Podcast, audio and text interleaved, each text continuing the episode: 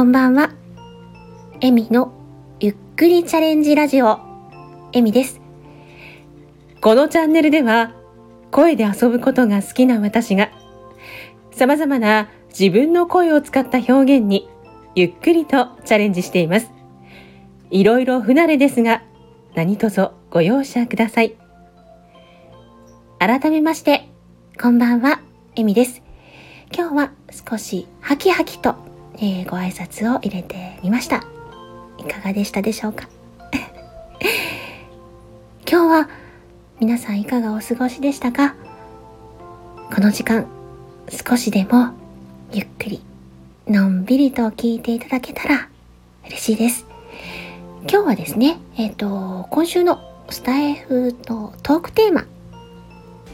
キュンとした瞬間ということでお話をしてみたいと思うんですが、キュンとした瞬間っていうので、私が思い出すものの中に、ずるい歌声っていうのがあるんですけど、ずるい歌声っていうのだと、例えば私が好きなバンドのボーカルさんで言うと、ずるいほどの色気がある歌声で女心分かってるなっていうような歌詞を自在に操られる元ジャンヌ・ダルクのボーカルで、えー、ソロ活動でアシッド・ブラック・チェリ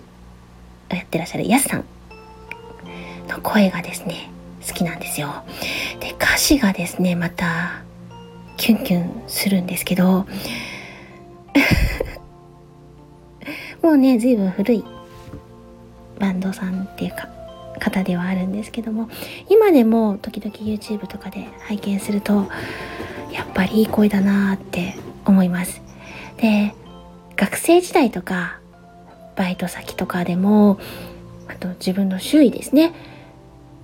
話し声と歌声にギャップがある友人とかあの男性でもいらっしゃるじゃないですか。普段と違くないっていうぐらいあのすごく甘い歌声の方とかですね普段あんまり意識してなくてもなんか一緒にカラオケとか行ったら「えっ?」ていうような ああいう方すごくずるいなって思うんですよ。あとはですねまあスタイフねやるようになってこのスタイフの中にも素敵な歌声を持つ方たくさんいらっしゃってその歌声を聞くとあの心を揺さぶられるっていうかキュンキュンさせていただいてたりします。そうですね。まあずるいほどの人を虜にする歌声を持つ方々にキュンが止まらない今日この頃の私です。ということで 最後まで聞いていただきありがとうございました。今日嬉しいことがあった方も辛いことがあった方も少しでも笑顔になれますように。では、またね。